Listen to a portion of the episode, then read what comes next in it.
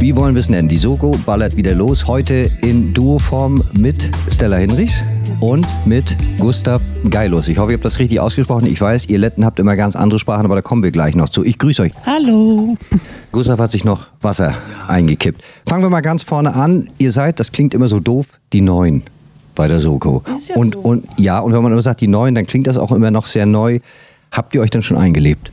Definitiv. Also ich bin seit über einem Jahr jetzt dabei und das ist, also nach einem halben Jahr hatte ich schon das Gefühl, ja, das ist jetzt weiß ich so ungefähr, wie der Hase läuft und ja, ich bin angekommen, ja. Mit den Austauschpolizisten hat das bei Soko sowieso eine Tradition. Insofern dürfen wir uns nicht wundern, dass jetzt ein Polizist aus Lettland dazugekommen ist. Ja, das ist ganz spannend. Ich habe äh, ganz großes Glück in der Hinsicht, dass ich, dass ich durch die Castingrunden so gut durchgekommen bin und äh, jetzt bei der Soko, bei, in der Produktion, also ein Teil der Produktion sein darf. Das ist ein ganz großes Glück. Ich kann äh, Stella da nur zustimmen. Ich habe mich auch wunderbar eingelebt. Ich habe so fantastische Kollegen. Ich ähm, fühle mich sehr wohl. Jetzt hast du uns das fast schon vorweggenommen, denn meine nächste Frage wäre natürlich, wie kommt man überhaupt zur Soko?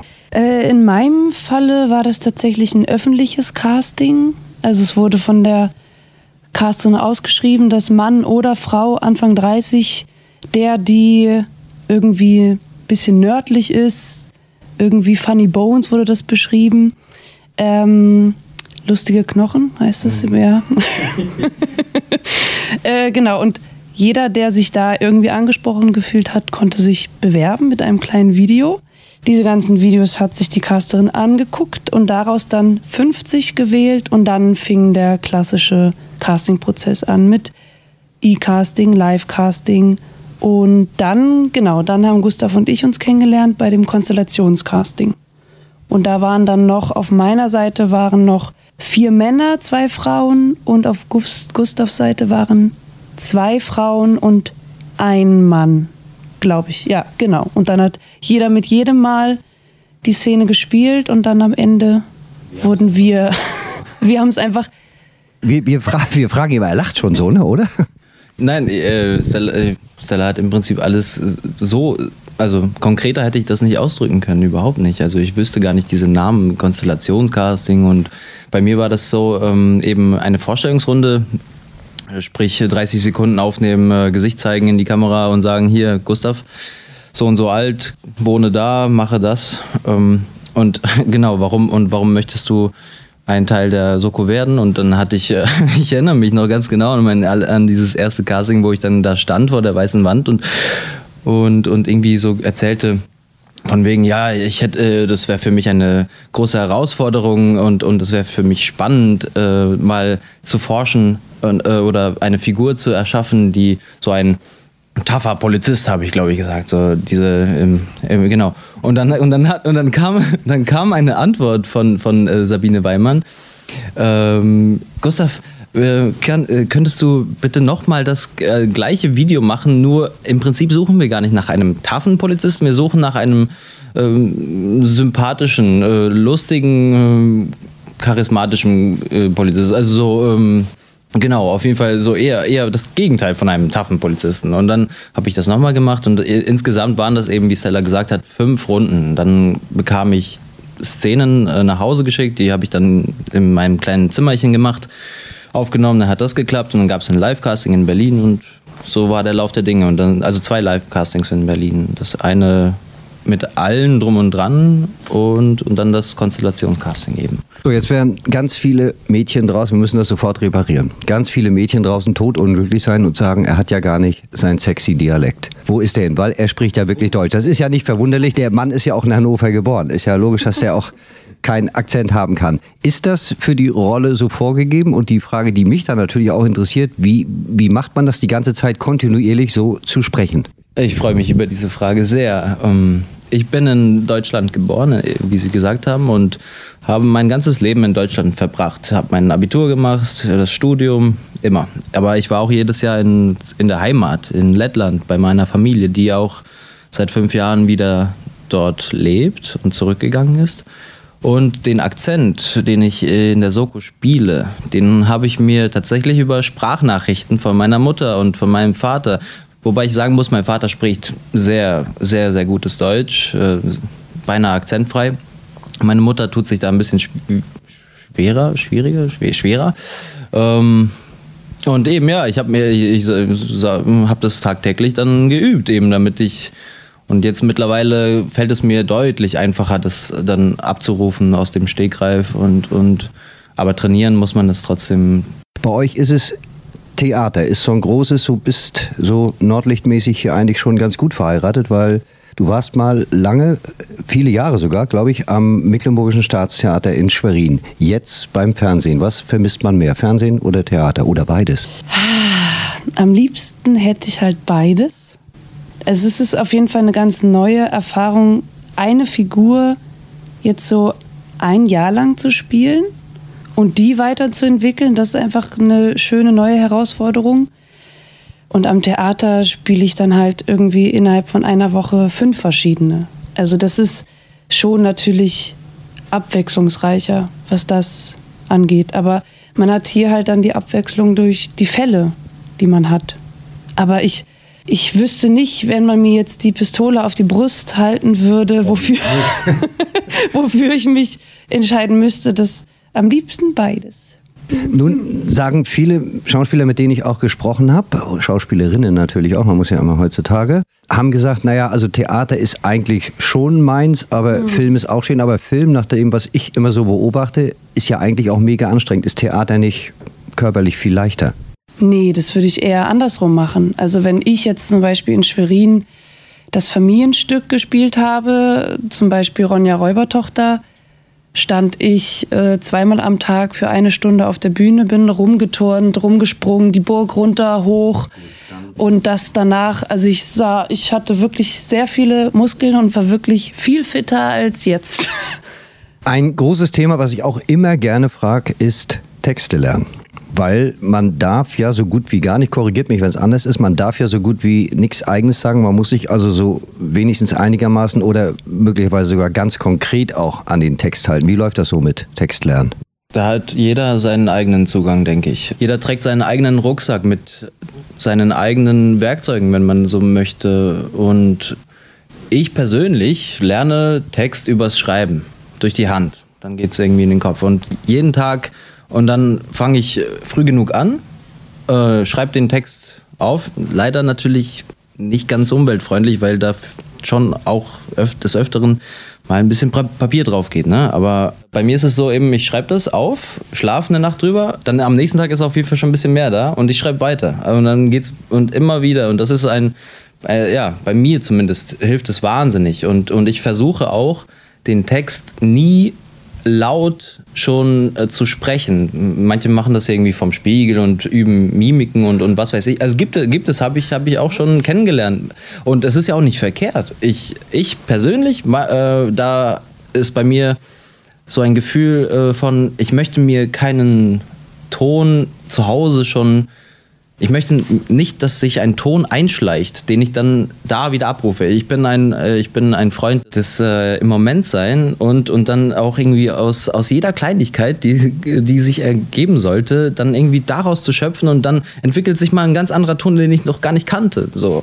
Das finde ich, ich persönlich am äh, spannendsten. Auch zu, im Theater, wenn was schief geht. Das ist eigentlich der größte Gewinn, den du haben kannst, weil dann sehe ich Sachen, äh, dann Sachen passieren, die so authentisch wie sonst, also ja, so wahnsinnig authentisch und ehrlich sind. Wie gnädig, wie großzügig ist die Regie mit euch auch mal ein eigenes Wort zu, oder muss man sich wirklich stringent an den Text halten? Nein, nein, nein. Also das, ich habe noch keinen Regisseur getroffen, der meinte, äh, diese Texte bitte so eins zu eins sagen. Also man muss das schon, weil manche Texte, also weil es schreiben ja auch mehrere Menschen die Fälle, ist ja nicht ein, ist ja nicht aus einer Hand.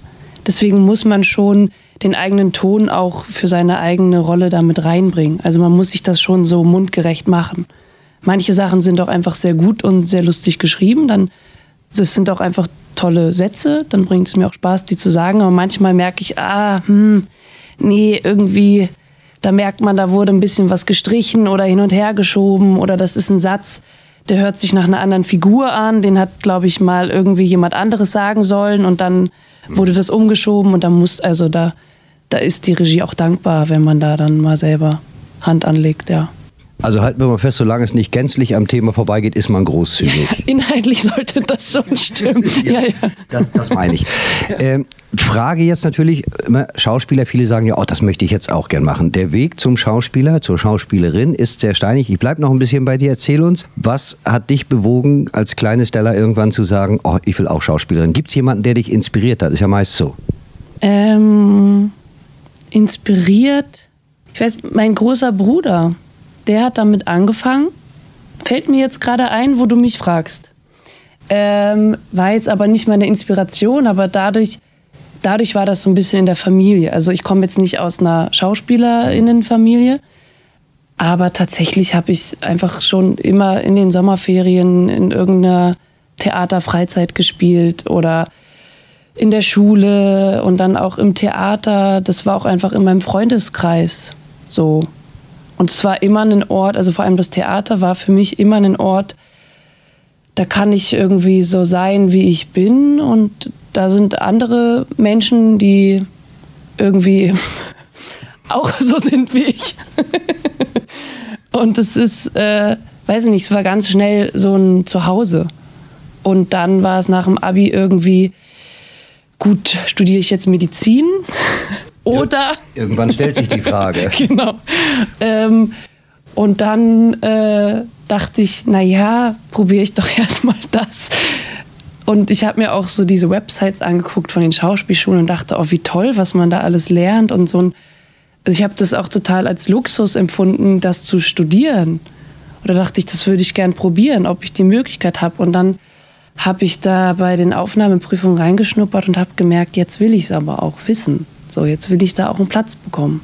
Und äh, jetzt bin ich hier. Ich wollte ja. ich, ich wollt gerade sagen, also es hat sich ja durchaus gelohnt. Und ich bin nicht Ärztin geworden. Was nicht ist, kann noch werden. Ne? Ich kann es ja spielen dann. Das ist ja das Tolle. Jetzt aber erstmal zu Gustav, der auch äh, die Theaterbretter nicht ganz als unbekannt definiert, sondern da auch zu Hause ist. Ich habe gesehen, irgendwie im, im Thalia Theater in Hamburg hat da auch schon mal irgendwas stattgefunden. Da kannst du uns bestimmt irgendwas erzählen, was sich dahin getrieben hat. Wer hat dich mit Geld gezwungen? Mit, ja, bei mir ist das so, ähm, meine Eltern sind beide Pianisten und Herr Papa war auch Dirigent und ich bin eben mit Musik groß geworden. Und äh, mein Vater war zu, als ich zwölf war, das war 2005, da war mein Vater am Main-Franken-Theater in Würzburg angestellt und ähm, war dann natürlich auch in der Kantine mit den Schauspielern und den Regisseuren in Kontakt. Und dann gab es einen Tag, wo er nach Hause kam und meinte, Gustav, hättest du nicht Lust an einem Casting für Wilhel Walter Tell, Wilhelm Tells Sohn mit dem Apfel auf dem Kopf? Äh, hättest du da nicht Lust zu? Und ich so, ja klar, auf jeden Fall, unbedingt, let's do it. und, dann, und dann war ich da und habe die Rolle bekommen. Und das war die äh, äh, Wahnsinn, also es war eine Wahnsinnserfahrung, vor, als so ein kleiner Bengel da vor 500, äh, 600 Menschen zu stehen auf der großen Bühne mit den Profis und, und Andreas Anke dann als Wilhelm Tell, wie der Apfel da explodiert ist, alles, alles. Der Geruch auch durch, in den Gängen, der bleibt mir bis heute in der Nase. Und das, diese, äh, da hat sich eine Leidenschaft entfacht. Und ich habe dann seitdessen immer wieder, ich habe dann noch ein paar Stücke am Main-Frank-Theater machen dürfen und, und habe dann auch in der Schule immer, immer weiter über Schauspiel nachgedacht. Währenddessen aber auch über ganz viel über die Musik, worüber ich jetzt aber nicht sprechen möchte, aber genau und dann und dann äh, genau schöner Moment. So nach dem Abitur bin ich bin ich mit dem Hund äh, Gassi gegangen und, und, dann plötzlich lag da so ein so äh, ein Kasten zu, zu verschenken. So und dann habe ich da reingeguckt und da lag Anton Tschechow die Möwe und oder gesammelte Stücke. So dann war ich im Urlaub in Lettland und las las die ganzen ganzen schönen Geschichten, Kirschgarten, Möwe. Onkel Vanya und dachte mir so, ah, Möwe, ja. Ich, ich, ich, ich muss das irgendwie machen. Ich, ich, äh, das, das inspiriert mich und, und das hat, hat einen Drive in mir ausgelöst. Und dann habe ich gesagt, ich versuche es, um später nicht zu bereuen, es nicht versucht zu haben, an den Schauspielschulen, äh, an den Hochschulen zu studieren, weil es ging mir schon, ich wusste, dass es wahnsinnig kompliziert ist, da reinzukommen. Äh, die Schauspielschulen nehmen, also die Hamburger Schauspielschule, wo ich ja dann studiert ha habe, die haben 800 Bewerber und davon nehmen sie vier Jungs und vier Mädchen so. Und ähm, genau. Aber ich habe, wie gesagt, das dann äh, ja, mir ein Herz genommen und habe das gemacht, um dann eben später nicht zu bereuen, es nicht gemacht zu haben. So, es hat geklappt und, und äh, dann und ich glaube, die größte Inspiration ist einerseits mein lieber Herr Papa und Freddie Mercury. Apropos Papa, der sieht das jetzt ab und zu auch und sagt, das hätte, das hätte schlimmer kommen können. Das ist so toll, dass Sie das fragen. Ja, mein, meine lieben Eltern sind wahnsinnig äh, ja, motiviert und schauen das jede Woche. Und ähm, ich habe Papa jetzt gerade gefragt, am 21. oder habe ihm gesagt, am 21. September beginnt die neue Staffel der Soko. Schaust du dir das an? So, ja klar, jede Woche. Und er guckt sogar äh, eine Woche, er fängt eine Woche vor dem 21. an, die alten Folgen zu gucken, damit er auf dem Stand ist. Wie, wie cool ist das denn bitte so? Was ich immer bewundere an Schauspielern, deswegen frage ich besonders dich, wie kann man eigentlich auf Knopfdruck heulen? Das ist hartes Training, ganz Lange hartes. Jeden, jeden Morgen, also ich mache das so, jeden Morgen stelle ich mich vor den Spiegel und weine erstmal. Gustav, weil sie an dich denkt. Nein. Nee, tatsächlich, also das, ich weiß, ich habe es noch nicht ausprobiert auf Knopfdruck, aber das ist, das ergibt sich, also wenn man einfach, man ist in der Rolle und wenn, wenn die Figur halt weint, dann weint sie halt. Also das ist. Kurz einmal, weil, weil ich, ich, ich explodiere. Plauder aus dem Nähkästchen, komm. Nein, nein, nein, Quatsch, aber das ist ja eine Frage, die, die kann, also das ist, da kommen wir zu dem, zu dem Rucksack mit, den, mit dem Werkzeug zurück. Das ist, äh, behandelt jeder anders. Also ob man sich als Schauspieler dann äh, so Method Acting irgendwie, äh, irgendwie unterwegs ist oder also sich an, an, eine, an, ein, an, tragische, an ein tragisches Erlebnis erinnert gerade. Weißt du, das ist ja, das ist so unterschiedlich. Und ähm, wenn es nicht geht und es trotzdem sein muss, dann gibt es eben viele Möglichkeiten. 21.09. war das Stichwort. Da kommt die neue Staffel der Soko Wismar im ZDF, die Vampire. Als Preview bei uns in der Marienkirche in Wismar. Das gibt es nur für die Wismarer und für die hartgesottenen Soko-Fans. Können wir, wollen wir, dürfen wir schon ein bisschen über die Folge verraten? Ich kann Ihnen nur, dir, lieber Tom, und ich kann euch, lieben Zuschauer, äh, Zuhörern, nur sagen, dass, also meine Erfahrung mit dieser Folge äh, erzählen und das war eine ganz besondere Folge. Wir, es wurde rumexperimentiert mit, mit Licht zum Beispiel und, und ich fand, das war für mich einfach eine der spannendsten Folgen, die ich bisher drehen durfte. So. Und das war wirklich äh, eine, eine, eine, tolle Folge, so, weil man eben auch anders oder ein anderes Art, äh, eine andere Art Spiel äh, benutzen durfte. Also nicht unbedingt wir jetzt als Polizisten, aber dann den Kollegen zuzuschauen, äh, zuzuschauen, wie äh, zu, zuzuschauen, schauern. ähm, ich kann nur sagen, dass es großen Spaß, also mir wird es großen Spaß machen, diese Folge zu sehen. So. Ich würde ja fast schon unken, dass ihr die Folge schon gesehen habt, oder? Nee, tatsächlich noch nicht. Also ich weiß auch nicht, ich weiß nur von Nike und Dominik, dass die auch tolle Szenen mit einer Rie Oh, ich, jetzt möchte ich Vorsicht, wirklich Vorsicht, nicht nee, Vorsicht. Verraten. Aber ich habe schon viele tolle Sachen auch von den Kollegen gehört, was man sehen wird, was ich auch noch gar nicht gesehen habe. Also für mich, weil tatsächlich so, so viel war ich in der, man ist ja immer unterschiedlich viel in den Folgen drinne. Und in der Folge war ich gar nicht so viel dabei. Deswegen weiß ich gar nicht, was die Kollegen da alles Tolles gezaubert haben. Deswegen bin ich auch sehr neugierig und gespannt. Da habe ich eine gute Idee. Kommt doch einfach am Donnerstag mit dazu, weil ich Auf weiß, jeden Fall. Weil, weil, ich weiß, ihr kommt mit den ganzen Kollegen. Das ist ja übrigens mal eine Kulisse in der Kirche mit allen Kollegen und dann quasi gucken und gleich die Reaktion des Publikums abpassen. Mehr geht eigentlich nicht. Ja, ich bin super gespannt. Also es ist so wie wie halt man sitzt nicht alleine vorm Fernseher Mittwoch, sondern dann irgendwie in der Kirche mit ja ja stimmt. Jetzt wo du sagst ja, Wahnsinn. Das, das, das, das hat was. Ich komme da nochmal auf euch zu und frage euch dann hinterher, weil ihr, wir wollen nicht, wie es dann war, wie es dann war, wie es ihr gefunden habt. Oder ich frage euch vorher, ob ihr, aber ihr wisst ja schon, wer der Mörder ist oder die Mörderin. Ich habe es dann extra jetzt schon vergessen, damit ich mich äh, überraschen lasse. Ich hoffe. jetzt noch die Abschlussfrage. Vielleicht Soko Wismar muss oder wird es vielleicht jetzt nicht ein Leben lang geben. Gibt es irgendwas an Traumrolle, wo du sagst, auch dich werde ich das gleich fragen, weil die Ärztin ist es wahrscheinlich, wo du sagst, das muss ich mal, ich muss der neue Professor Brinkmann von der Schwarzwaldklinik werden oder was weiß ich was? Naja, da kommen wir dann wieder zu der Frage, Kamera drehen oder Theater oder beides oder Musik. Also da ist ja so viel. Wenn, wenn du mich jetzt nach meiner einer Rolle fragst, die ich wahnsinnig gerne in meinem Leben noch spielen würde, müsste ich sagen Richard III von, von Shakespeare. Jetzt habe ich das große Glück, im Winter in, am Schauspielhaus Kiel nochmal den Ferdinand zu spielen von Schiller. Ähm, und drehen, ja, ich, äh, ja, wie gesagt, ich bin wahnsinnig gerne hier und, und, und sammle weiter und weiter Erfahrungen und ähm, würde mich, ich freue mich eigentlich über jede Rolle, die ich äh, kennenlernen darf in diesem Leben. Ich frage nur deshalb, weil ein neuer James Bond wird auch noch gesucht. Also wenn ich bin ja kein Engländer. Die, ich habe gehört, äh, es ja, dürfen stimmt, nur, ja. ich bin ja kein Brite sozusagen. Die wollen ja immer einen Briten haben. Sonst hätten wir Stella noch als Miss Moneypenny verkauft oder so. Aber wir, wir, wir fragen sie einfach mal, was vielleicht ist es ja Sissy oder ich habe keine Ahnung, was Aber da kommt. Ich finde es schön, dass du mich nicht als Bond-Girl siehst. Ähm, du meintest eben schon wegen der Ärzte, ne, dass ich sie dann. Ähm, ja, das auch, warum nicht? So eine Chefärztin oder so.